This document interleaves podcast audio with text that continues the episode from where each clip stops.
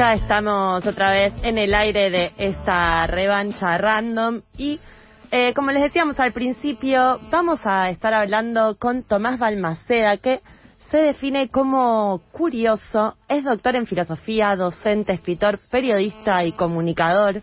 Sus áreas de interés son la filosofía de la tecnología, la psicología del sentido común y la filosofía analítica del arte.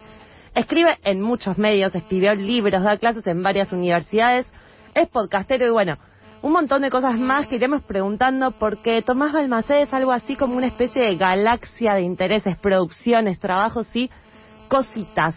Hola Tomás, ¿cómo estás? Acá Blas y Lucila te saludan. ¿Cómo están chicos? Eso de galaxia me dio como a nube de pedos, pero lo banco. Es, es medio nube de pedos, ¿eh? sí, tenés razón, tenés pero razón. con contenido. Claro. bueno, pero porque es algo así como un montón de cosas distintas, pero que en algún punto están juntas, ¿no? Como esa idea. Sí, yo creo que lo que une todo lo que me gusta, lo que hago, es un poco la filosofía, aunque parezca raro. Eh, tiene que ver con, con lo, lo, que estudié cuando era chico y después cuando me seguí formando y trabajando. Eh, la filosofía te da ¿no? herramientas para el análisis filosófico y bueno, al igual que ustedes dos y muchos de los que nos están escuchando, eh, yo tengo intereses y cosas que me gustan, desde series a canciones, a qué sé yo, tipos de fotos, ámbitos, personas y, y, y, como mencionabas Lu al, comienzo, soy muy curioso, entonces bueno, cuando algo llama mi atención, me detengo y, trato de investigar todo lo que puedo. Bueno, de hecho, eh, cuando estábamos pensando esta entrevista aquí con Blas, decíamos, bueno, ¿por dónde empezamos, no? Como por dónde empezamos a tirar. Y habíamos pensado en, en, en, empezar un poco por tu formación de base, que es la filosofía, para ir adentrándonos en ese mundo de cosas que sos y por las que también te, conocemos, te leímos, te escuchamos. Digo, eh, por lo menos en mi caso empecé escuchándote con tu podcast Filosos y eh, el newsletter también Sabiduría Pop, dos formatos no tan asociados a la filosofía, eh, o por lo menos no tan convencionales en los, en los ámbitos académicos, digamos. ¿Qué te llevó por ese camino, no? Por ese camino de explorar distintos formatos con esta formación tuya de base que es la filosofía. Sí, total. El, la última parte te perdí un poco, te, solo te digo porque perdí eso, pero te cuento un poco. Sí, sí. Lo, lo, académico, eh, históricamente, cuando yo trabajé, cuando yo estudié, yo, de hecho, ahora en este mismo momento que ustedes me llaman, estoy en la facultad, en la Facultad de Filosofía y Letras de la Universidad de Buenos Aires, en la calle Puan, en Caballito. Vine a hacer una actividad con alumnos y me quedé dentro de un aula, o sea que este, la voz que me sale está dentro de un aula vacía. Muchas gracias eh, por yo eso. Estudié, eh, cuando cuando estudié eh, en, en, en, en, la primera década de, del 2000 eh, había todavía no como una cierta idea más eh, entre comillas snobs o elitista de lo que era el mundo académico que es un mundo por supuesto muy riguroso muy sacrificado que cuando te metes te apasiona mucho pero también eh, a la vez tiene reglas muy duras. Yo creo que eso por suerte fue cambiando y las personas ahora tienen más intereses por la filosofía ¿Cómo? No, no, no. No, no hicimos nada aquí. Ahí venía, ahí en, en el sentido de lo que contabas recién, tenés libros de filosofía, sí, eh, como Piénsalo, un recorrido por los 10 hits de la filosofía desde sus orígenes hasta hoy. Y hace muy poquito presentaste en Felisa Filosofía on Demand, ¿sí? que lo definís como una invitación a conocer debates y preguntas filosóficas inspiradas por grandes series. Nos preguntábamos, porque todavía no, no lo leímos y queríamos que nos cuentes, si es algo como eso que, que, que pasa cuando vemos una serie y después nos pasamos discutiendo un buen tiempo, pero sistematizada por la filosofía. Sí, sí, Blas, totalmente. Es un poco eso. No lo leyeron, yo tampoco lo tengo en la mano, salió hoy. O sea, está como tipo. Súper fresco. Salió, ayer, el primero de diciembre, pero está como llegando a las librerías, está para mañana va a estar en todos lados. Pero bueno, sí, mañana me traen mis ejemplares, así que estoy ansioso por verlo en papel. Eh, así que tienen la primicia, porque no, no hablé del libro con nadie todavía. Eh, sí, eh, totalmente, Blas. La idea es esa. en pandemia, quizás como ustedes y otros que nos escuchan, vi muchas series. Estamos en un momento en donde las series, gracias al streaming, se multiplican y tienen quizás más calidad y, y tienen otro otra valoración, ¿no? En el mundo eh, de la cultura popular que cuando íbamos creciendo y aparecen, como decías muy, muy, bien vos, estas discusiones, temas, problemáticas. A mí siempre me gustó, eh, Lu mencionaba un podcast que, que yo hice que se llama Filosos, que justamente toma una, una algún tipo de obra de arte eh, popular, como un cómic o una serie, una película, una frase, y se discute a partir de eso. Y yo un poco lo que lo que hice con Filosofía de Man fue eso, tratar de tomar series, alguna escena, alguna pregunta, algún personaje, y a partir de eso traer algún debate filosófico clásico o contemporáneo, porque a mí me interesa también, nada, actualizar la filosofía y mostrar que, bueno, que somos muchos los hombres y las mujeres en el mundo que estamos pensando hoy sobre filosofía de manera muy profunda y muy clave eh, y que bueno es una invitación a que varias personas puedan pensar a partir de esas obras. ¿Y mm, la, lo de las series es una excusa o te parece que ahí hay algo nuevo de lo cual hablar eh, o, a partir de lo cual ir a estos grandes temas quizás de la filosofía?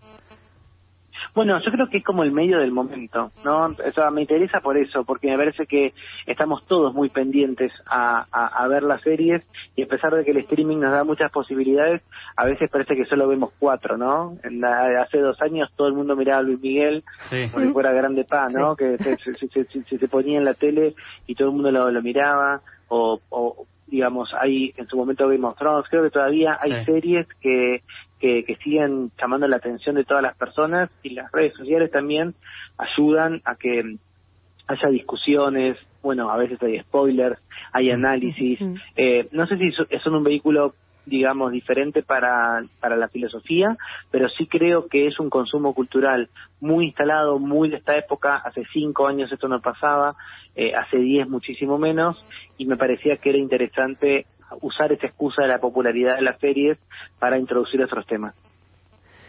Escribís en varios medios sobre tecnología, decíamos al principio que es una de tus líneas de interés, ¿no? La filosofía de la tecnología.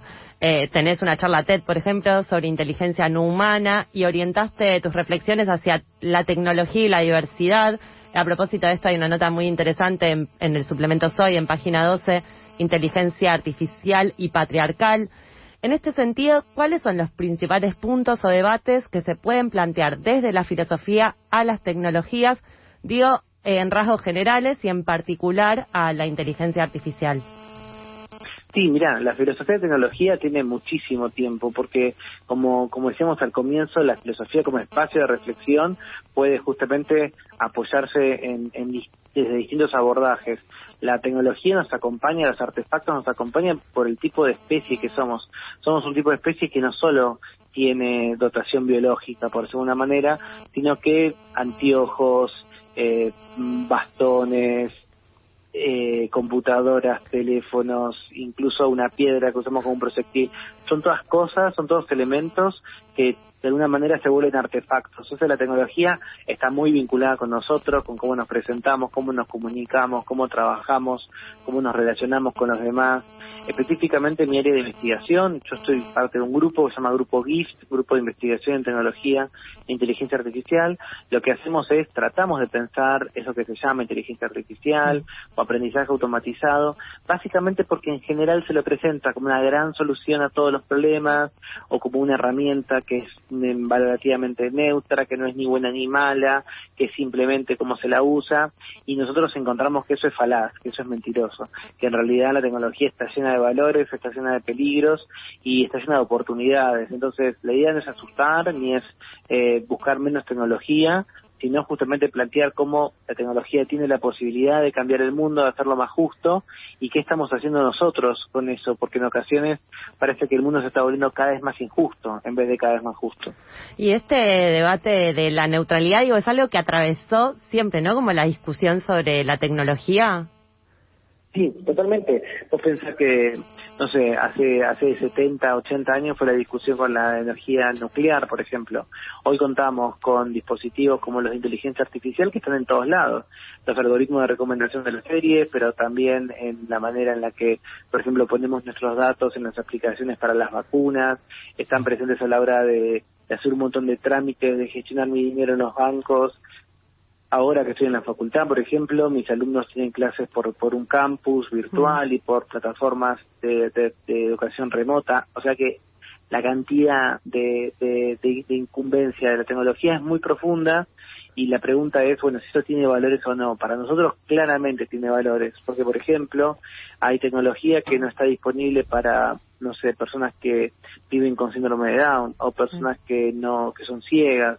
Hay tecnologías que solo la pueden pagar algunas personas y otras personas jamás no pueden diseñar con tenerla. Hay partes de nuestro país que no tienen conectividad ni luz eléctrica, tampoco cloacas.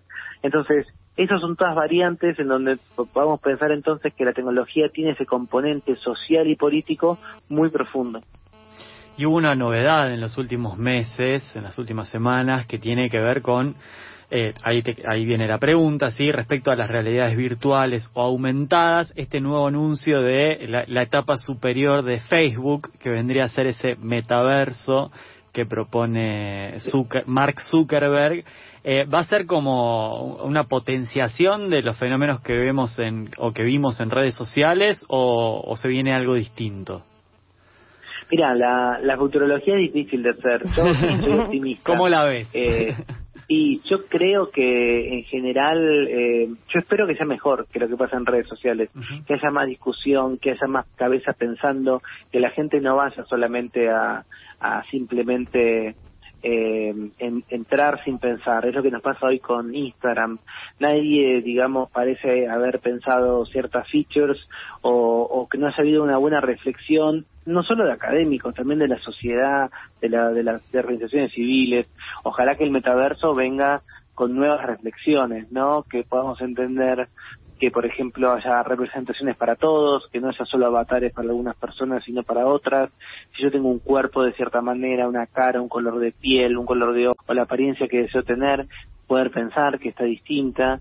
Eh, de algún modo eh, creo que, no sé, soy en esto soy optimista, pero porque creo que hay un ojo público puesto en lo que sucede ahora con esta empresa, entonces la gente va a estar va a estar esperando de meta más de quizás lo que esperaba cuando era Facebook. Estás escuchando a Tomás Balmaceda, docente, escritor, podcastero, comunicador y curioso del mundo, podríamos decir.